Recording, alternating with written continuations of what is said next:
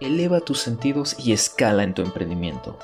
Radio Genera es un programa donde descubriremos que lo nuestro es ser emprendedores, líderes empresariales y que queremos convertir nuestras ideas en realidad. ¿Te atreves a emprender este camino? ¡Comenzamos!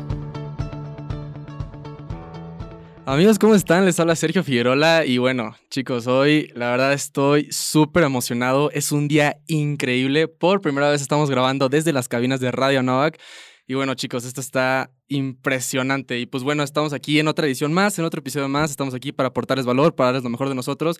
Y pues bueno, vamos a empezar. Y obviamente, como es de costumbre, no estoy aquí yo solo. Está con nosotros Diego Aguirre. Hermano Diego, ¿cómo estás? Hola Sergio, ¿cómo estás? Muy bien, muchas gracias. Eh, como sí, tú decías, ¿no? Creo que muy emocionados todos de estar aquí por primera vez desde las cabinas de Radio Anáhuac y sobre todo, pues muy emocionados por un invitado muy especial el día de hoy, así que vamos a ver qué tal el programa, ¿no? Totalmente, totalmente. Mira, yo ahorita tengo a Diego aquí enfrente y se le ve la sonrisota, la verdad es que estamos muy emocionados. Este, y bueno, como lo dijiste, obviamente, súper, súper invitado, una persona que yo admiro muchísimo. Y bueno, también está con nosotros Isabel Escobar. Isa, ¿cómo estás?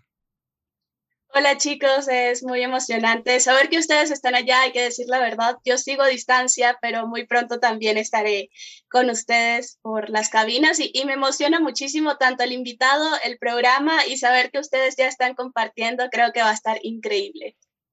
Perfectísimo, muchísimas gracias. Y bueno, ahora sí, para presentar a nuestro gran invitado, como les comentaba, es una persona que yo admiro muchísimo, es una persona que constantemente está aportando y aportando valor, es, es una persona que tiene muchísima presencia en redes sociales, tiene una empresa increíble, tiene una experiencia y una historia impresionante. Y pues bueno, está con nosotros José Manuel Sardain. Sardain, muchísimas gracias por estar aquí. ¿Cómo estás el día de hoy? No, hombre, estoy muy feliz y honrado de estar aquí con ustedes y más sabiendo que es eh, el primer programa otra vez de regreso ahí que están grabando desde la cabina, así que qué padre, qué buena onda que ya, ya estén ahí de regreso y más que feliz y contento de estar acá con ustedes. Muchísimas gracias por esa presentación. De repente cuando me hacen esa presentación, yo es, ¿quién es, quién es ese invitado? ¿No? Así de, y qué, qué orgullo que, que pueda decir que, que estoy acá con ustedes y que tenga esa presentación. De verdad, muchas, muchas gracias. No, hombre, al contrario, gracias a ti. La verdad, pues bueno, yo para platicarles también un poco de por qué conozco tanto a Sardain, pues bueno, como les decía, es una persona que tiene mucha presencia en redes sociales y constantemente está dando cursos de aportación voluntaria, porque yo estoy totalmente de acuerdo que el dinero no tiene que ser una excusa. Pero bueno, mi gente, vamos a darle inicio a esto. Estamos aquí para aportarles valor, para darles lo mejor de nosotros. Así que bueno, para arrancar con esto, a ver, Sardain, aquí estamos el día de hoy para platicar, pues, qué es lo que empezamos a necesitar para conseguir un buen empleo. Entonces, hay que decir, pues desde que estamos estudiando, ¿qué es lo que podemos empezar a hacer para ya salir allá afuera y pues poder posicionarnos un poco arriba de un mundo tan competitivo? Claro, ve, lo curioso es esto, ¿no? O sea, creo que muchas veces ese buen empleo, muchas veces nos referimos al buen empleo que tenemos la idea que todos debemos de tener. El buen empleo corporativo, el buen empleo que debe de ser el que te dé el prestigio, esa carrera profesional. Pero si nos detenemos tantito a nada más pensar oye, y ese es el buen empleo para mí, no el que digan que es el buen empleo, para mí es un buen empleo, o yo soy alguien más que le gustaría a lo mejor emprender, o es alguien más que le gustaría estar en una empresa más chica y tener ese crecimiento. ¿Qué es un buen empleo para ti? Entonces, creo que para poder empezar a prepararnos, es primero ver no solamente qué quieres estar haciendo, y muchas veces cuando nos cuestionamos qué quiero estar haciendo, nos vamos con la finta de, ah, tengo que hacer lo que todo el mundo está haciendo. Más bien, dos cosas. ¿Cómo quisieras vivir? ¿Cuál, ¿Qué estilo de vida quisieras tener? Y dos, ¿por qué quisieras hacer lo que dices querer hacer? Porque muchas veces ni siquiera sabemos por qué quieres ese trabajo que dices que quieres, pero solamente sigues con la pinta y con esa carrera de tener que buscar esas cosas que todo el mundo dice querer tener, ¿no? Entonces, ya teniendo claro eso, para mí es muy, muy, muy relevante el no perder de perspectiva el que no solamente tengamos que hacer lo que nos o hemos escuchado que digan que queremos hacer, sino cómo empiezas a trabajar poco a poco en lo que de verdad te llama. Y eso que de verdad te llama es muchas veces la pregunta de si el dinero no fuera una barrera, ¿Qué es lo que de verdad quisieras estar haciendo? Y muchas veces nos ponemos estos sueños o metas enormes, gigantes, y entonces nos frustramos. Pero ¿qué sería algo que podrías estar haciendo hoy? Literalmente, después de escuchar esto, ¿qué podrías hacer por cinco minutos, diez minutos al día para ir llevando poco a poco, a poco a poco, eso que de verdad quieres hacer? Entonces, un poquito resumiendo esa pregunta, no nos vayamos con la pinta de un buen trabajo es lo que escuchamos, que es un buen trabajo para ti. Creamos nuestras propias definiciones y segundo, cómo empezamos a trabajar en relación a eso que tú defines como éxito o bueno o felicidad, ¿no? Me encanta, me encanta. Sí, no, totalmente. Fíjate que a mí me, me, encantan esas preguntas del tipo de que si el dinero no fuera una barrera, ¿a qué te dedicarías? O si no te pudieran pagar, ¿qué harías? Eso la verdad es algo increíble. Y me encantó esa parte que dijiste de cuál es el mejor trabajo para ti, porque a mí me pueden decir muchas cosas, pero al fin y al cabo creo que eso no es el tipo de cosas que tú intentando, intentándolo, te vas a ir dando cuenta. Entonces, pues bueno, mi gente, bueno, ya vieron que esto se viene con todo, ya vieron que la información que les estamos dando aquí no es para cualquiera, ya ven que es de la mejor calidad y nos gusta consentirlos, por eso les traemos invitados de esta calidad. Pero bueno, a ver, Diego, háblame de esto, háblame esto. ¿Qué, qué, qué, qué opinas? Pues sí, mira, yo creo que son muchas cosas las que están detrás de todo esto, ¿no? No, no es nada más eh, estar en una carrera por estar, ¿no? No es nada más, como lo decía ahorita Sardain, el voy a trabajar ahí porque todos lo dicen, ¿no? No es solamente el voy a estar ahí por, por a fuerza, ¿no? No voy a estar ahí nada más porque sí. O sea, son muchos factores los que influyen para yo decidir una carrera, para saber dónde puedo trabajar. Son muchísimas cosas las que yo tengo que pensar para decir yo quiero estar ahí o sabes qué, esto no es para mí, no me funciona, Tal vez sí, el dinero puede ser una barrera en algún punto, pero decir, esto no es lo mío, por más que pueda ganar mucho, estoy infeliz con lo que hago todo el día, entonces, ¿sabes qué? Lo mejor es, pues, cambiar. Tal vez muchas veces puede ser algo tarde, muchas veces eh, puede ser que no, que nos estemos dando cuenta muy temprano, pero justo es lo que yo te quería preguntar eh, en esta parte, Sardain, más o menos, ¿qué opinas tú si tú crees que graduarte es el primer paso o si crees más bien que desde antes podemos empezar a hacer algo o desde qué semestre, desde qué edad, tú crees que sea la mejor para empezar con esta o búsqueda de empleo o empezar con nuestro propio negocio. Yo no creo que haya una, una receta, creo que cada uno tiene que vivir lo que debe de experimentar por sí solo para darse cuenta. Lo que sí creo que no nos debemos de esperar para cuestionarnos. Eso sí es diferente porque muchas veces, en mi caso, por ejemplo, yo empecé a trabajar realmente, o sea, en un corporativo hasta que me gradué, porque en ese inter trabajé en muchas otras cosas porque tenía que sacar para la beca de ese colegio, de, de la universidad, ¿no? Mientras muchos de los otros compañeros estaban trabajando, mientras otros se esperaron igual que yo a trabajar. No creo que haya una receta. Lo que sí siento es que si no nos cuestionamos desde muy temprano qué es, ni siquiera qué es lo que quiero hacer. Y ahorita les cuento un poquito el proceso de cómo yo llegué a, a, darme cuenta que la pregunta ni siquiera que nos tenemos que hacer muchas veces es, ¿qué quiero hacer? ¿No? Pero cuando lo que sí debemos de estar haciendo, te diría que desde secundaria, preparatoria es, oye, pero ¿qué me gusta? ¿Y qué puedo estar haciendo todos los días? Y eso es en serio, ¿eh? todos los días para poder acercarme un poquito más a ello. Y cuando digo todos los días no significa pues sí, pero quiero abrir mi empresa y entonces de un día para otro lo voy a lograr. No, pero ¿qué pasaría si en vez de dejar y estar viendo dos horas redes sociales como normalmente lo hacemos, de dos horas le bajas y le dices, ¿sabes qué? Voy a ver media hora y voy a dedicarle media hora de esas dos horas de redes sociales al día para en serio empezar a ver lo que de verdad me gustaría estar haciendo, ¿no? A lo que me gustaría realmente dedicarme, como decimos, sin que el dinero sea un elemento para estar pensando. Creo que entonces, contestando un poquito la pregunta, es, no hay recetas si debes de trabajar años antes, empezando la carrera a la mitad, saliendo.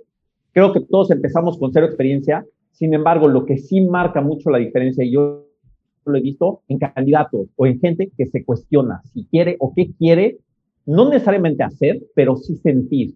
Y para mí esa es la pregunta más fundamental. Ya no es qué quieres estar haciendo, qué quieres sentir, qué estilo de vida quieres tener porque puedes estar ganando muchísimo, pero quieres sentir ese estrés, quieres sentir esa carga laboral, quieres sentir esa responsabilidad, o prefieres a lo mejor poner tu propio negocio en donde tienes a lo mejor una más mayor libertad, pero a lo mejor el estrés es diferente, ¿no? Porque no vas a estar recibiendo esos pagos mensuales, pero a lo mejor te puedes sentir mejor con esa incomodidad. ¿Qué quieres sentir?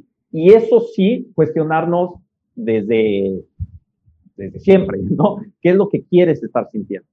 Me encanta, totalmente. La verdad es que increíble lo que nos estás compartiendo y bueno, o sea, totalmente de acuerdo. Creo que esa parte de, del estilo de vida es la que como que más te va a dar para que puedas seguir adelante. Y eso me recuerda mucho porque yo lo he compartido en episodios anteriores, pero yo siempre digo que yo tengo un mentor que me decía que si tú, tú puedes construir una empresa de millones de dólares, pero si no tienes un estilo de vida del que estés orgulloso, lo hiciste todo mal. O sea, de nada te sirve tener todo eso si tú no estás bien emocional, espiritual, físicamente, como lo quieras ver.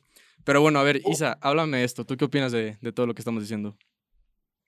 A mí me encanta porque justamente hace un par de días estaba con mi hermano hablando de este tema. Estábamos diciendo como, pues obviamente el dinero eh, para muchas personas o en general podemos verlo como algo muy importante y realmente sí ayuda en, varios aspectos. No, no podemos negarlo, pero eh, él veía a sus jefes y decía, es que hay un mito, hay un rumor en la empresa de que una mujer tuvo que pasar como 18 horas seguidas así para completar algo y que estaba al borde del estrés, estaba eh, en un breakdown prácticamente.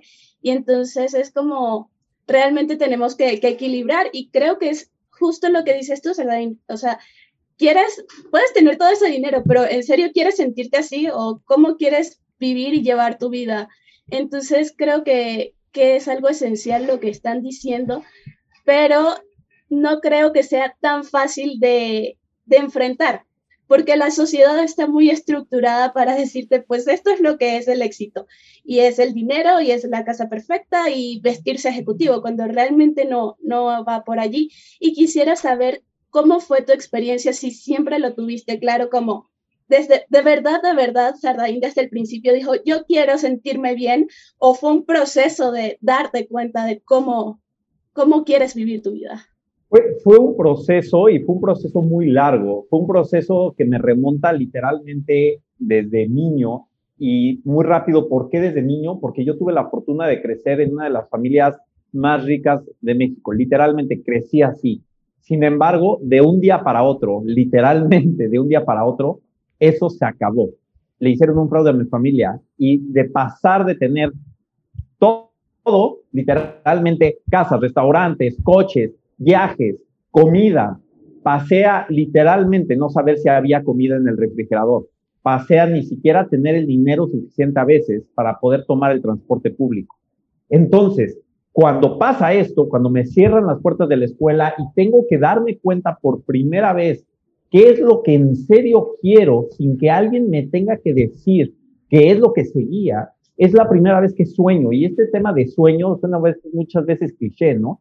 Pero nos tenemos que dar cuenta de eso que realmente soñamos. Y mi primer gran sueño, pues fue, necesito esa carrera profesional, quiero obtener, quiero recuperar un poquito eso que perdí. En ese inter también pasó no solamente esa pérdida económica, pasa un poco la pérdida familiar, porque varios miembros, pues al enfrentar esto, deciden eh, irse, orillarse hacia adicciones. Entonces, vivir todo esto me abrió los ojos de poder decir, no quiero esto, quiero algo mejor, pero para lograr eso mejor tengo que trabajar.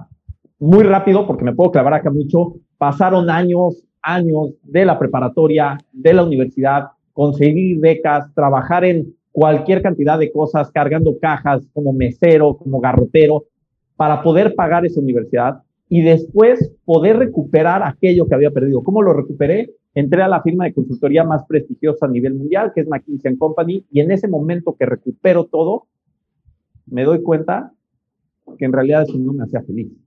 Que todo lo que había luchado toda mi vida para tener, para recuperar el prestigio, el poder, el dinero, en realidad había sido solo un mito.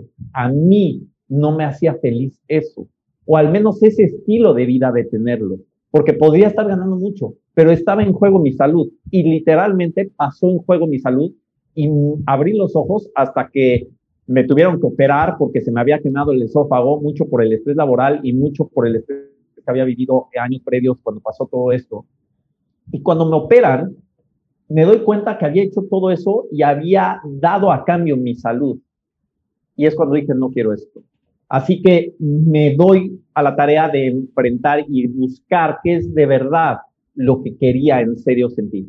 Y ahí eh, eh, empezó un poco la experiencia en donde fue la transformación un poquito de abrir los ojos con varias cosas que sucedieron después que ahorita les, les platico. Pero fue un poquito así. Y creo que esto es importante. Muchas veces nos dicen cinco pasos para ver realmente lo que quieres, cinco pasos para ser feliz. No, no, no hay camino corto.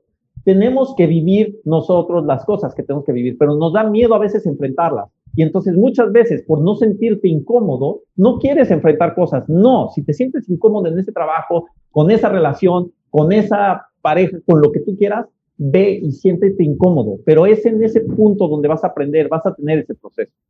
Increíble, ¿no? La verdad es que, eh, bueno, te estaría, eh, bueno, recuerdo que viniste a, a darnos una plática también a nosotros, a los de Genera. Y sí, me acuerdo que yo escuché tu historia y fue como, wow, o sea, no lo puedo creer que esta persona haya pasado por todo esto. Literalmente, altos y bajos, literalmente todo y nada. Y aún así dice, pero ¿sabes qué? Pues aquí no acaba. O sea, si todavía no encuentro lo que yo quiero, no pasa nada, sigo buscando ya. Y eso es lo que admiro muchísimo de ti, Sardain, la verdad. Este, increíble. Pero bueno, pues mi gente, eh, desgraciadamente, muy tristemente, hemos llegado al final de nuestro primer bloque. Recuerden que nos escuchan por Radio, Radio Novak 1670 AM. Y pues bueno, mi gente, estamos de regreso.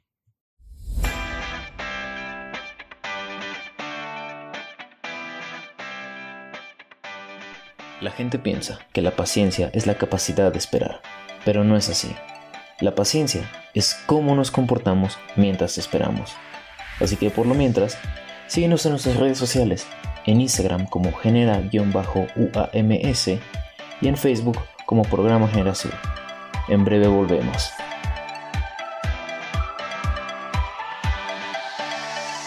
Si te gusta la tecnología y la innovación, no te puedes perder Eintech, donde el futuro es ahora.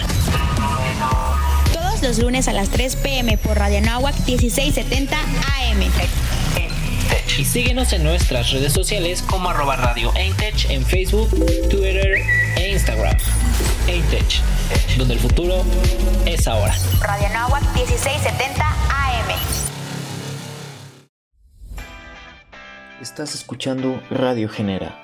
No olvides de seguirnos en nuestras redes sociales como genera-uams en Instagram y Programa Genera Sur en Facebook. Continuamos. Y estamos de vuelta en esto que es Radio Genera. Estamos en una edición más de este su programa favorito de liderazgo empresarial. Y estuvimos platicando un ratito con José Manuel Sardain, estuvimos hablando un poquito sobre los altos y bajos, ¿no? Sobre en qué edad debemos empezar a emprender, cuándo debo buscar un trabajo, cuándo me debo empezar a preocupar de qué voy a estudiar, ¿no? De qué me quiero dedicar toda la vida, una decisión que es sin duda muy difícil porque la tomamos a muy temprana edad. Pero bueno, estuvimos recibiendo unos consejos de, de Sardain que yo creo que estuvieron muy interesantes. Y para empezar este bloque, yo te quería preguntar, José Manuel, eh, hay algunas cosas que son difíciles, ¿no? Para, para buscar un trabajo, no es nada más ir y que me den un trabajo y empiezo al día siguiente, ¿no? Creo que es, es complicado.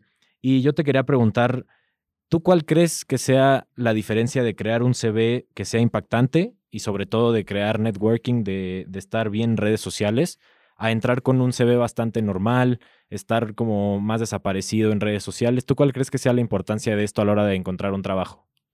Mira, te voy a hablar de las dos partes, tanto de redes como de CVs, y en particular, acá les voy a poner dos escenarios, y es muy sencillo. Supongamos un candidato que tiene eh, licenciatura tal y promedio tal, universidad tal, ¿no? Candidato B, misma licenciatura, un punto arriba que de candidato A, universidad otra, y así tienes a varios candidatos, ¿sí? A, B, C, D, E. En realidad podemos decir cuál es el candidato perfecto, por más que tengan experiencia, por más, de verdad es, es muy, eh, es impresionante ver cuando tenemos a varios CVs y ves que todos los CVs son iguales. Esto pasa un montón. Entonces, ¿cómo puedes realmente distinguirte ante tu CV dos cosas muy puntuales. Uno, ¿qué es lo que nos hace únicos? A ti, a mí, a cada uno de los que nos están escuchando, ¿qué es lo que te hace único? Podrás estudiar, pero eso todo el mundo lo está estudiando, o al menos mucha gente de tu, de, tu carrera lo está estudiando, ¿no? En la universidad, en esta, en otra, la calificación sí tienes un puntito arriba, un punto abajo. Eso no es necesariamente relevante. ¿Qué es lo que en serio muchas veces es relevante? que puedas demostrar lo que dices que eres. Eso es lo que realmente es relevante. Supongamos un CV que me dices que eres emprendedor, que eres líder, que trabajas en equipo, que eres responsable, que llegas a tiempo. Al final son palabras y yo te puedo dar palabras, me puedo, puedo agarrar en Google y buscar 40 palabras que pueden buscar las aptitudes en las empresas, pero son palabras. ¿Cómo realmente te voy a poder demostrar lo que soy? A través de mis historias Eso es lo que son fundamental. Es fundamental poder llegar a una entrevista teniendo claras cuáles son aquellas historias que te hacen diferente a todos los otros candidatos. Y esas historias, cada uno de nosotros las tiene, pero se nos olvidan. Se nos olvida nuestra historia. Y esto lo he visto una y otra vez en candidatos. Entonces, ¿cómo te demuestro en un CV? Muchos me dicen, oye, pero incluyo el voluntariado, oye, pero incluyo que hice esto de servicio, oye, pero incluyo que trabajé tres meses tratando de abrir una empresa. Claro, porque esas son las cositas que te van a hacer diferente y que te van a distinguir ante otros candidatos. Entonces, uno, en los CVs es demuéstrame lo que me quieres decir. No me lo cuentes, demuéstrame. Y ahora, en redes sociales, ¿cuál es la diferencia si tú tienes, si estás activo en redes o no? El simple hecho de tener actividad en redes sociales te pone una responsabilidad. Y esa responsabilidad, ya sea que estés armando un negocio, ya sea que te estés diciendo, oye, para la próxima semana les voy a tener un nuevo capítulo, lo que ustedes están haciendo aquí, eso les pone, les genera a ustedes mismos un compromiso con una audiencia. Y ese compromiso con una audiencia es lo que muchas veces es valioso y lo que empiezas a generar para crear otras cosas. Entonces, muchas veces las redes sociales las vemos como lo que ofrecemos allá afuera, pero también es una responsabilidad que genera el, el, que está haciendo esas redes, porque tienes que estar en, eh, eh, con este engagement a la comunidad, ¿no? Entonces, para mí las redes sociales, más allá que afuera, me dan un montón de aprendizaje a mí y esa disciplina, esa responsabilidad de estar ahí, ¿no? Ahora, también tener cuidado en las redes sociales, porque esto lo hacen muchas empresas también, qué tipo de cosas o qué tipo de contenido subes. Cuando se hacen reclutamientos, muchas veces sí se revisan redes sociales. Entonces, nada más aguas con qué tipo de cosas estás poniendo en tus redes. Y les puedo dar varios ejemplos de candidatos que no ofrecimos ofertas muchas veces por contenidos de redes. Sí, creo que tienes toda la razón y son muchos puntos los que podemos recalcar de todo esto que nos dices, ¿no? Sobre todo que muchas veces vemos pues que son 40 CVs y todos son iguales y todos tienen pues prácticamente el mismo promedio, misma licenciatura, entonces yo creo que esas cosas pues para identificarnos de los demás son muy importantes, ¿no? El no nada más decir, bueno, yo pues tengo mi Instagram y está ahí nada más este puesto, nunca lo uso y alguna otra persona que tal vez lo use para promocionar eventos y que tal vez esté muy activo en redes sociales o esa otra persona que las use pues de mala forma, ¿no? Entonces es muy importante también pues tener en cuenta todos estos puntos para, para buscar un trabajo, ¿no? Pero cuéntanos, Alex, ¿tú qué opinas sobre todo esto que estamos comentando? Sí, pues bueno, primero que nada, muchas gracias. Este, hola José Manuel, un gusto estar aquí contigo. Este, me gustó mucho lo que estabas comentando ahorita acerca de eh, el reclutamiento, ¿no? Que, que, nos están revisando también las redes sociales, qué es lo que compartimos, este, cómo es este, nuestra historia, ¿no? Esta parte de nuestra historia me entró un poquito la duda y quisiera preguntarte aquí. Este, porque nosotros tenemos una historia, pero también estamos un, una cobertura que avale, ¿no? Que tenemos esa historia. Y muchas veces esto puede ser una carta de recomendación, este, o que alguien nos puede recomendar, ¿no? En, cuanto a otra cosa, o algún diplomado o, o algo que, en, algo, algo en papel que diga que sí tenemos esa experiencia, que sí tenemos esa historia, esa historia. Entonces quisiera preguntarte aquí, eh, porque sé que ahorita para nosotros los estudiantes algo que es valiosísimo en, agarrar experiencia para tener mejores posibilidades de ser contratados a futuro es este, hacer prácticas profesionales, estar de becarios y todo. ¿Qué tan importante consideras que debamos de hacer una red de networking con las personas que estemos trabajando este, en prácticas o de becarios eh, para que ellos nos puedan recomendar a futuro, ya sea dentro de la misma empresa o para otra empresa? Mira, o sea, el, para mí la parte de networking viene pero muchas veces viene de una forma natural. Y creo que es importante hacer un networking que sea realmente networking. Eh, te lo pongo en casos muy específicos, muy concretos. Esto lo noto mucho en países no latinos, que muchas veces realmente los eventos incluyen tiempos, tiempos de networking, ¿no? Y ese tiempo de networking es ve y da tu tarjeta de presentación a todos y eso no es un networking real. El networking real es cuando tú, como bien comentas, en la persona con la que estás haciendo tus eh, eh, prácticas profesionales, la empresa donde estás trabajando, ustedes, este, esto que están haciendo ustedes, entre ustedes es un networking real. Esto que hacen con sus invitados es un networking real, porque haces que sea parte tuya, o sea, no es nada más la parte profesional académica, sino de verdad está siendo parte de. Entonces, mi sugerencia claro, es muy valioso aportar de esta forma y crear este network, pero que sea una, una, eh, un networking auténtico, que no sea el, el, el networking falso, porque entonces ese networking ni siquiera realmente sirve. Cuando alguien de verdad te quiere recomendar, es porque ya te conoce de verdad. Eso es lo que marca la diferencia entre una carta de recomendación básica o una carta de recomendación en donde te van a decir, no, esta persona sí, sí quiero que entre, ¿no? ¿Cómo logras eso? Vuelve, y esto también lo recomiendo incluso en las entrevistas, que no sea solamente la parte profesional.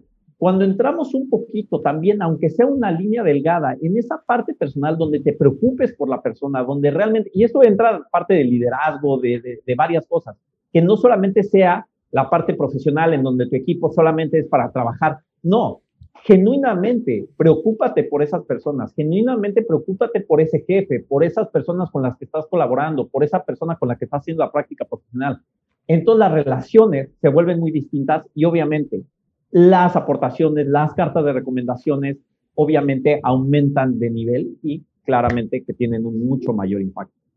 Pues muchas gracias. Eh, esa parte que mencionas de envolverse más con, con, los jefes o con los compañeros de trabajo eh, fuera de la parte profesional, creo que es algo bastante interesante, creo que nos puede funcionar mucho, este, porque así también, bueno, este, te puedes llegar a ser eh, más conocido con esa persona y se genera un vínculo distinto. de, de, igual forma, ahí quería preguntarte un poco este, más hacia la parte de cómo acercarte, eh, por ejemplo, para un becario algún, este, algún estudiante que esté en prácticas profesionales, cuál es la mejor forma de acercarse con, con su jefe, ¿no? Para poder generar este approach de, networking y hacer un vínculo más, más fuerte. Obviamente también eh, están los, puedo, puedo, poner como ejemplo los one-on-ones que hay para también hacer como esta evaluación de desempeño que se ha estado teniendo eh, uno como becario. Te lo voy a poner, creo que en dos formas. Uno es en una forma mm, profesional y una en una forma personal. En la forma profesional, ¿cómo es que puedes distinguirte? Otra vez, acá el tema es que muchas veces pensamos que somos, claro, somos importantes, sí, pero para una empresa eres un candidato. Y para una empresa, otra vez, eres SCB más, ¿no? Y cuando estamos hablando de que hay empresas que reciben 5,000 CVs, pues tienes que distinguirte. Lo mismo cuando estés haciendo tus prácticas profesionales, cuando estés de becario. La idea es distinguirte. ¿Y cómo te vas a distinguir ante los demás? Pues si los demás están entregando 100, ¿qué vas a tener que entregar? Vas a tener que entregar 110, 120. ¿Cómo entregas ese 10, 10 extras, ese 20 extra? ¿Qué pasa si te pidieron, oye, a ver, un análisis de tal? Ok, da ese análisis Pero ¿qué pasa si ahora llegas y das alguna conclusión? ¿Qué pasa si das recomendaciones? ¿Qué pasa si dices, oye, ya hice esto, pero creo que también vale la pena analizar esto? Eso es lo que hace la diferencia. No nos quedemos solamente con lo que nos están pidiendo. Demos un poquito más, siempre. Eso de la parte profesional, porque eso va a marcar la diferencia entre solamente la barra a cumplir un poquito más de la barra. Y la segunda parte, la personal. ¿Cómo nos podemos acercar a alguien? ¿Cómo le puedes llegar a cualquier persona? ¿Qué pasa si tú llegas y sabes que a esa persona le gusta la fotografía?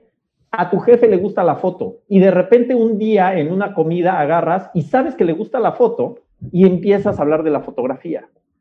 Claramente va a haber una interacción mucho más a que si solamente hablamos. Esa es la forma de llegarle al, al entrevistador, a cualquier persona es investiguemos un poquito, veamos qué es lo que le gusta a esa persona y puedes generar mucho mayor, mucha mayor interacción con ellos si sabes de qué quieren hablar. Ese es el punto. Entonces, ¿cómo generas? Creo que hay dos formas. Una profesional entregando un poquito más y una personal que es también entregar un poquito más, pero haciendo esta palabra o esta, esta, plática eh, conversaciones o realmente genuino de cosas que veas que hay interés real, ¿no? A mí me encanta, yo estoy aquí, te lo juro, tomando todo esto para mí. Yo sí, ven conocimiento, ven a mí, porque estoy pasando exactamente por eso y creo que, que, es el proceso, ¿no? En el que estamos básicamente al ser universitarios. Estoy haciendo mis prácticas y creo que todo esto que, que dices es súper útil. Tengo miles de preguntas, pero voy con una súper rápida de sí o no.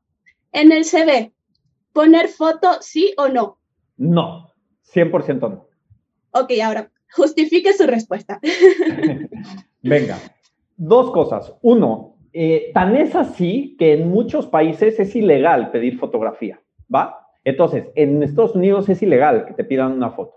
Segundo, el objetivo de un CV no es ver cómo te ves. El objetivo del CV es cuéntame de ti y cuéntame tus logros. Entonces, la foto en realidad no debería de ser indicativo de eres bueno o no. La foto que te está diciendo, ah, es güero, es alto, es esto. No, eso no nos deberían de poder, no, no te deberían de contratar por ello. De acá salen un montón de conversaciones, ¿no?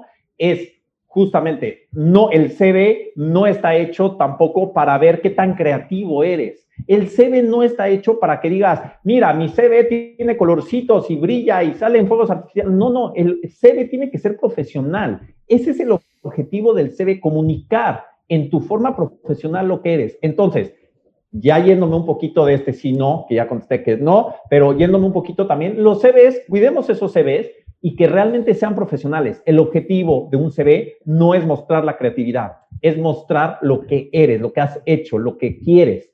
Es eso, sin choro, ¿va? Entonces, ¿cuál es el choro? Tengo varias cosas que es choro, objetivo profesional es choro, valores es choro. No, demostremos, no contemos. Y también acá un poquito yendo eh, hacia lo que me comentabas de la foto, pues es un poco alineado a lo mismo y esto pasa tristemente y creo que es un punto que es hasta triste tener que contarlo, ¿no? Pero cuando vayan a una entrevista de trabajo, vayan como es, de forma profesional.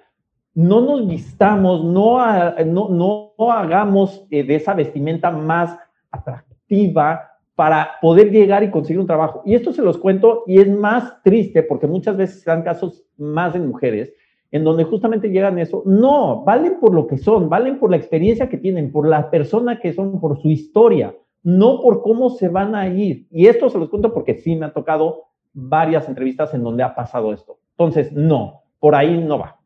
Perdón, ya me extendí a la respuesta de sí, no, pero es eso. No, no, no, yo te pregunté por qué tenías derecho a hacerlo. este, creo que, que es muy interesante.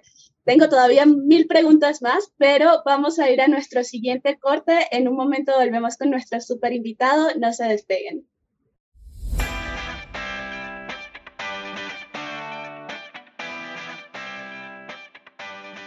La gente piensa que la paciencia es la capacidad de esperar, pero no es así. La paciencia es cómo nos comportamos mientras esperamos. Así que por lo mientras, síguenos en nuestras redes sociales, en Instagram como genera-uams y en Facebook como Programa Generación. En breve volvemos.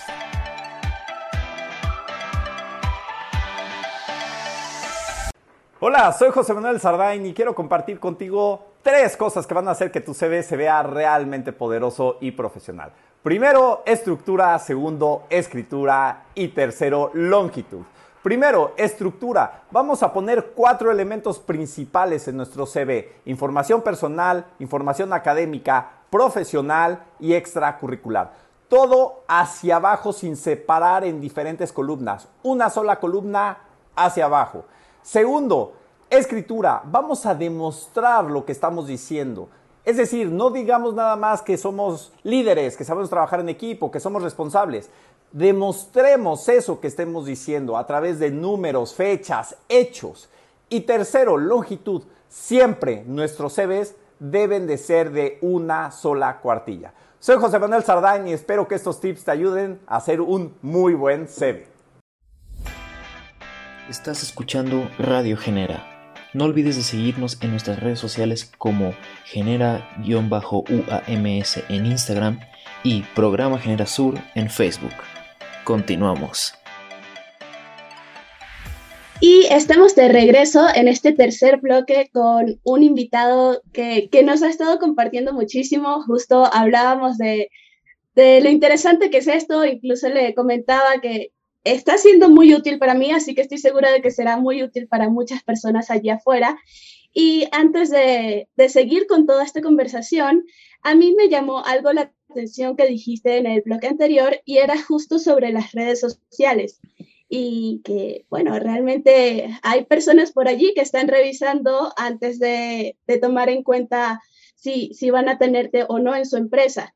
Entonces yo quisiera saber, eh, Sardain, como, ¿qué opinas? Eh, ¿Hasta qué límite está esta parte de, pues, sí, somos jóvenes, queremos divertirnos y, una empresa podría entenderlo, o llega, cuál es el límite en el que dicen, ok, ya, esto te fuiste, ya no creo que seas el indicado para nosotros. ¿Cómo, cómo distinguir eso? Mira, creo que más allá que, eh, a ver, todos pasamos por esa etapa de jóvenes, de divertirnos, de salir, de la fiesta, eso es normal y eso también es parte de nosotros. Eso no es. Más allá de eso, creo que son dos cosas. Uno, las cosas que publicas que pueden ser delicadas y dos, cómo hablas o cómo expresas de ciertas cosas o ciertos trabajos. Ejemplo, primero, si obviamente estás haciendo chistes o comentarios racistas eh, en contra de cierto género, etcétera, etcétera, claramente hay algo que puede llamar la atención de no, no hay una, no hay una forma en la que yo quisiera tener a esta persona a lo mejor en mi equipo, ¿no? La segunda, entonces, uno es los comentarios que podemos hacer, las cosas que podemos estar diciendo. Y la segunda, no solamente las cosas como piensas en relación a eso, los chistes, en qué cosas te incluso te taguean, ¿no? Porque muchas veces son esos amigos. Entonces, muchas veces es, ah, bueno, pues si estás comentando eh, respecto a eso, pues nada más aguas en qué forma lo estás haciendo. Y segunda, supongamos, esto pasó, ¿eh? Supongamos que hay alguien en una empresa que se sale. Y después de que se sale, pones una publicación, por fin estoy fuera de la cárcel y me chocaba y esto. Eso, imagínate, para una empresa que te va a contratar, el hecho de que tú te expreses, ya sea de esa otra empresa o de tu jefe, de esta manera, obviamente es una señal, ¿no? Entonces, las redes sí pueden ser súper positivas, creo que son cosas que hoy en día las tenemos, pero nada más acuérdense que la imagen que vas a tener tú cuando entres a esa empresa no va a terminar en el momento que termine tu horario laboral. Muchas empresas, incluso tú trabajas en una empresa de refrescos, tú no puedes comprar otro refresco que no sea en la que trabajas, incluso cuando estás el fin de semana con tu familia. Entonces, eso te habla que no solamente es en el momento que estás trabajando, eres un representante de esa empresa y como tal, no se pueden arriesgar a estos comentarios primeros o segundos de los que hablábamos ahorita, ¿no? Sí, Estas son las líneas, creo. Sí, ah, muchas gracias y, creo que por lo que dices, realmente uno pensaría que es algo de lógica, ¿no? Exacto. Pero, pero bueno, hay veces que, que, se nos va o lo que sea. En general, la primera parte sí creo como no deberías hacer esto, justo lo de los comentarios, ni siquiera como persona, no por buscar trabajo, no deberías 100%. hacerlo. Exactamente. Ni en redes ni en la vida, ¿no? Sí, exacto. Pero bueno, pues ya si hay alguien, por favor, reflexionen, ¿no?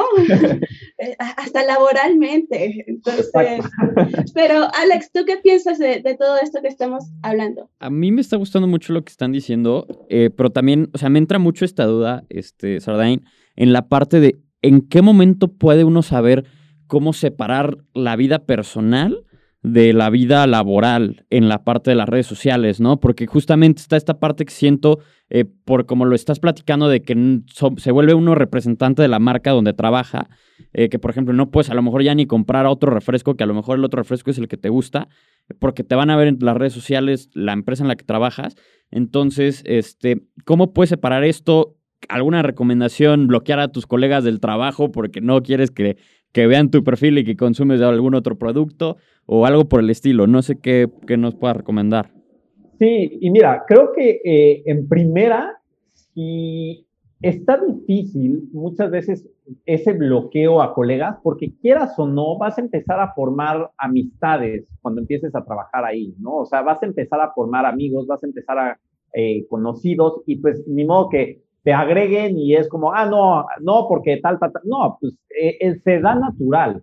Ahora, cuando empieces a eso, ni siquiera necesariamente redes sociales, ¿eh? O sea, realmente me acaba de contar un amigo que trabaja en una empresa de justamente de refrescos, que en algún punto se encontró en una tienda de, de autoservicio a un compañero suyo y estaba comprando un refresco de la otra empresa y realmente fue incluso motivo para despido, porque él era un, es una parte de ello. Eh, cuando yo trabajaba como consultor, ese trabajo de consultor no era solamente en el momento que estaba en la oficina. Eso se volvía el representante en el momento en que estás en el aeropuerto, en el avión, en el restaurante. ¿Por qué? Porque no puedes estar hablando de los clientes, no puedes eso tener cuidado. Entonces, más bien, yo lo que te cuestionaría es, si no quieres comprar ese refresco y más bien te gusta lo otro, es por algo, ¿no? No necesariamente solo el sabor, sino a lo mejor también te identificas más con la otra firma o con la otra empresa. Si lo vas a hacer, nada más ten cuidado, pero en realidad te tienes que sentir, si quieres estar trabajando y de verdad quieres ser parte de ello, tienes que ponerte esa camiseta. Eso es parte de serlo, ¿no? Esa camiseta es, quiero lo mejor para esta empresa porque soy parte de ella. Cuando te pones en esta parte, dejas incluso de comprar las otras, aunque te gusten, porque ya te la crees, te crees parte de esa empresa. Entonces, si lo estás haciendo de todos modos, es nada más ahí como, ¿realmente te gusta estar ahí? realmente eres parte, te sientes parte del equipo, te sientes parte de una empresa y es una cosa muy detallada. Una cosa es comprar un refresco, ¿no? Pero eso es importante para algunas para una empresa como representante, porque si alguien te ve, pues puede ser la imagen de, ah, no, el otro refresco es mejor, ¿no? Sí, completamente. La parte de que mencionas de ponerte la camiseta de la empresa o de la marca, la verdad es que creo que es algo mm, que sí se debería de aplicar, que deberíamos de aplicar todos, porque también, ¿no? El por qué aplicar, eh, mandar tu CV a una empresa a la que a lo mejor no compartes los valores, no compartes el querer estar con ellos. Este, entonces creo que eso es algo, algo muy bueno que estás mencionando. Pero bueno, aquí mi compañero Sergio quiere hacer una pregunta.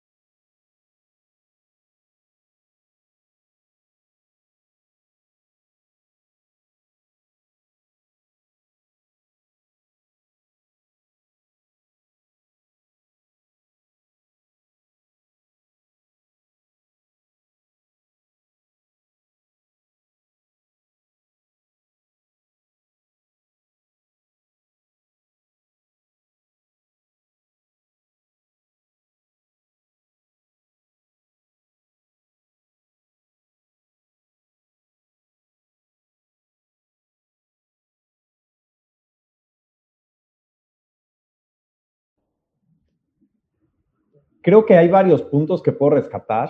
Eh, el primero, en particular, creo que son tres. El primero, que es muy difícil y suena muy sencillo, pero es muy difícil, el ser auténtico. Segundo, el aceptar la vulnerabilidad. Y el tercero, ser realmente eh, y genuino, de interés genuino con esa persona con la que estás hablando. ¿Por qué digo estas tres cosas? El ser auténtico, literalmente, eh, me encanta la palabra auténtico porque en, realidad viene de la misma etimología que autor, ¿no? Entonces, cuando hablas de ser auténtico es que tú estás creando tu propia vida realmente y eso llama muchísimo la atención. Cuando de verdad no eres, otra vez, y lo pongo en CVs, tienes mil CVs y todos son iguales, eres un CV más, sí, eres un CV más si logras distinguirte un poquito, entonces te van a voltear a ver. ¿Y cómo te puede voltear a ver siendo esa parte auténtica? ¿Qué es lo que a ti de verdad te hace feliz? ¿Qué es lo que te hace que te llena, de lo que te apasiona, de lo que puedes hablar? Entonces, entra la segunda parte. Cuando entras en esa vulnerabilidad, en donde aceptas lo que de verdad te gusta, en lo que sí eres bueno, en lo que no eres bueno, en lo que sabes, en lo que no sabes, te vuelves realmente alguien mucho más auténtico porque no estás actuando nada eres tú. Y eso realmente cuenta y, conecta con una persona cuando de verdad pues eres tú. y tercero, ser genuino con esa persona. ¿Quiénes pues realmente quieres en tu vida? y con quiénes quieres conectar? Con aquellas personas que también van alineados y que creen en lo que crees. perfectamente y que la otra este persona también crea lo que tú crees. Que Ronaldo está en una conferencia cuando de eres genuino y hay un interés genuino, y las ese quitó se hace y puso una botella de agua y se hizo no hay no hay para dónde forzarlo porque si estás siendo auténtico si estás siendo vulnerable mucho cuando estás siendo real con la otra persona el network se hace puede llegar a ver un ejemplo este, muy pero me gustaría rescatar mucho una risa, parte pero de a mí muchas veces si estoy en una cena, por que es ejemplo, esta parte y del, del networking, y así, creo que y es una Y de repente llega alguien y me ofrece el vino y que cuál quieres y esto, güey. Y de hecho, justo yo no sé ayer de vinos, estaba viendo no sé de vinos, entonces de literal agarro de vino pues el que quieras, porque honestamente no sé de vinos y me para igual. ¿Qué fundador Te de pones vulnerable, eres en serio, eres auténtico. De venta. Y Y él esta, dice, es, no esta es vulnerabilidad que tantos miedos es, nos no, perdón, da, no es a quién conoces, es esto quién es te lo conoce que a ti. más fuerte Entonces puede creo que esa parte de un quién te conoce a vínculo, ti, ahí es donde más puedes llegar a crecer. Entonces, ti regresando un poco a eso, Sardain, te quería preguntar, ¿tú cuál crees literal. que es como un, un es. consejito, un Entonces, tip si para que podamos ser mucho soy mejor en networking? y realmente te estoy mostrando esa versión con autenticidad, con vulnerabilidad y estoy siendo real, no hay forma de que no, se haya esa, que no haya esa conexión, al menos esa conexión que realmente buscas, auténtica. ¿no? Oye, Sardain, aquí en esta parte que nos estás mencionando de, bueno, de esta vulnerabilidad, ¿no? A la hora de hacer el networking, este, también retomando un poquito la parte del cómo conseguir empleo, este, no sé qué tan ligado vaya a la parte de, de, que, de ser genuino en una entrevista de trabajo, ¿no? Eh, porque a la hora de estar en una entrevista de trabajo, eh, sí tienes que decir cuál es tu experiencia, pero también qué tan genuino tienes que ser en cuanto a persona como, como, como individuo, ¿no? Eh, no, solo como, no solo como talento que puede ser eh, apto para el puesto de trabajo, ¿no? Eh, porque, por ejemplo, en las entrevistas de trabajo hay diferentes modelos, ¿no? Que uno de los más famosos es el modelo STAR, este, pero quiero preguntarte esto, ¿no? Como qué es lo que más puedes recomendar a lo mejor en una entrevista de trabajo para poder tener como este balance de demostrar que sí eres el talento adecuado y ser genuino como persona. Es, es, una pregunta muy interesante porque muchas veces justo la confundimos entre esto, ser auténtico, genuino, y entonces pues, me presento y digo, ah, no, pues fíjate que soy desorganizado, tato, pues Sardain dijo, todo el mundo, yo escuché acá que tengo que ser genuino, entonces voy a presentarme como soy desorganizado, llego tarde. No, no se trata de eso. El ser genuino es, sí, ser auténtico, ser genuino, pero siempre, siempre la idea es vendernos. Siempre. La intención de una entrevista es muéstrate porque eres el mejor talento allá afuera. Y para eso existe algo que se llama reformulación positiva. Cualquier pregunta que nos hagan, siempre la tenemos que contestar de una forma en que estemos vendiéndonos, de forma auténtica, pero vendiéndonos. Un ejemplo muy claro. ¿Qué pasaría si yo les pregunto ahorita, te veo muy nervioso, ¿por qué estás nervioso? Muchos candidatos que agarran, no, no, no, no, para nada, no, no estoy nervioso, no, no, no, no estoy nervioso, para nada. ¿Qué pasa si en vez de no estoy nervioso para nada y así la voz así de, ah, no estoy nervioso, no, y temblando, ¿qué pasa si agarraras y dijeras, sí, la verdad es que estoy bastante nervioso porque creo que los mismos nervios es los que me preparan para algo que de verdad es importante para mí. Y esta, esta entrevista, desde el simple hecho de estar aquí el día de hoy, es algo muy importante que he buscado por mucho tiempo. Me siento súper feliz y afortunado de estar aquí el día de hoy con ustedes. Es por eso que estoy nervioso. Vean, la acabo de voltear por completo. Me estoy poniendo vulnerable. No hay forma que me contestes algo negativo acerca de esto porque te estoy presentando como soy. Estoy nervioso, pero déjame decirte por qué estoy nervioso y me estoy vendiendo. Entonces, la idea es preséntate genuinamente, pero siempre vende. Y es real. Te estás poniendo vulnerable, pero al mismo tiempo te estás vendiendo. Entonces, eso es súper, súper, súper relevante, súper importante cuando estemos en una entrevista de trabajo. Siempre vendernos, pero no tenerle miedo a esa vulnerabilidad. Creo que es increíble. Yo, yo sí contrataba a esa persona, ¿eh? yo sí, está bien, te acepto. Creo que tienes muchísima razón y de verdad espero que, que, quienes nos escuchan estén disfrutando y estén aprendiendo tanto como lo estamos haciendo nosotros acá. Pero ahora sí, eh, tristemente ha llegado el final de este programa, pero quiero agradecerte muchísimo por todo esto que, que has compartido por nosotros. De verdad ha sido una plática muy rica y quisiera que, que nos dijeras unas últimas palabras o nos compartas tus redes sociales. Claro, más que feliz, al contrario, el primero que nada, quiero felicitarlos a ustedes porque muchas veces vemos solamente o escuchamos a la persona que invitan, pero en realidad el esfuerzo y el talento aquí es gracias a ustedes y ustedes son los que llevan, ustedes son los que se esfuerzan para llevar esto y que ustedes son la voz de muchas personas. Así que de verdad muchas gracias y felicidades por esto que, que aportan, que es enorme, enorme, enorme. Eh, segundo, mis redes sociales, me encantará que me sigan, que me escriban. Yo más que feliz de tenerlos por ahí. Les dejo mi Instagram, es Sardain, JM, Sardain con Z. Y también les dejo, si quieren, mi correo electrónico, sardainjm.gmail.com. Eh, ahí publico, tengo los, tengo cursos cada fin de semana y estos cursos, como bien hablábamos al principio, siempre es una misión de poder dar acceso a educación de calidad sin que el dinero sea una barrera y es por eso que todos mis cursos son a través de aportación voluntaria, no tienen un costo fijo. Si quieren entrar a estos cursos, tengo cursos desde cómo armar un CV, entrevistas de trabajo, Excel, fotografía, cosas que me apasionan y las que he trabajado, así que las publico en redes sociales. Si quieren también, escriban un correo electrónico y más que feliz de tenerlos por ahí y seguir en contacto. Muchísimas gracias a ustedes por la invitación. Muchas, muchas gracias de verdad muchísimas gracias a ti. Eh, Diego, voy contigo. Algo que, que quisieras aportar ahorita y tus redes sociales, por supuesto.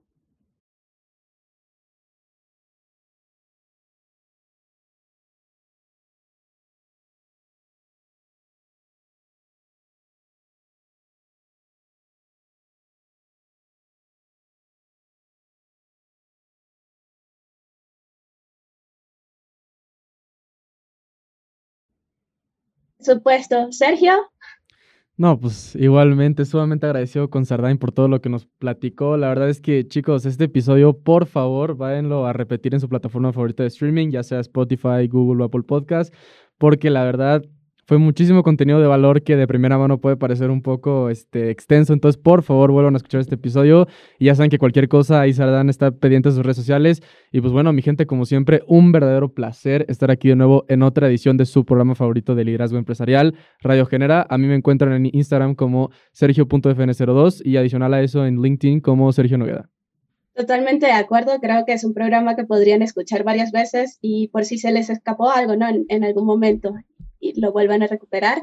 Eh, Alex, ¿a ti cómo te, te, conseguimos en redes sociales? Pues bueno, a mí me pueden encontrar en redes sociales como Alejandro Retes, ya sea en Instagram o LinkedIn. Este, y bueno, Sardain, muchísimas gracias por acompañarnos el día de hoy. La verdad es que creo que este programa ha sido muy interesante y con mucha información que ha de aportar muchísimo valor a todos los que nos están escuchando. Muchas gracias. Gracias a ustedes. Ay, y a mí se me había trabado el, micrófono, pero aquí estoy de nuevo. Eh, a mí me pueden seguir en Instagram eh, como Isa Escobar G, lo cambié hace poco. Entonces allí me pueden encontrar. Espero que lo hayan disfrutado tanto como nosotros y nos vemos en una próxima edición la siguiente semana. Después de todo lo que escuchamos hoy, estamos un paso más cerca de ser grandes líderes empresariales. Aún nos falta mucho camino por recorrer y muchas cosas nuevas por aprender. Es por eso que nos vemos la próxima semana con un tema nuevo. Esto fue Radio Genera. Hasta la próxima.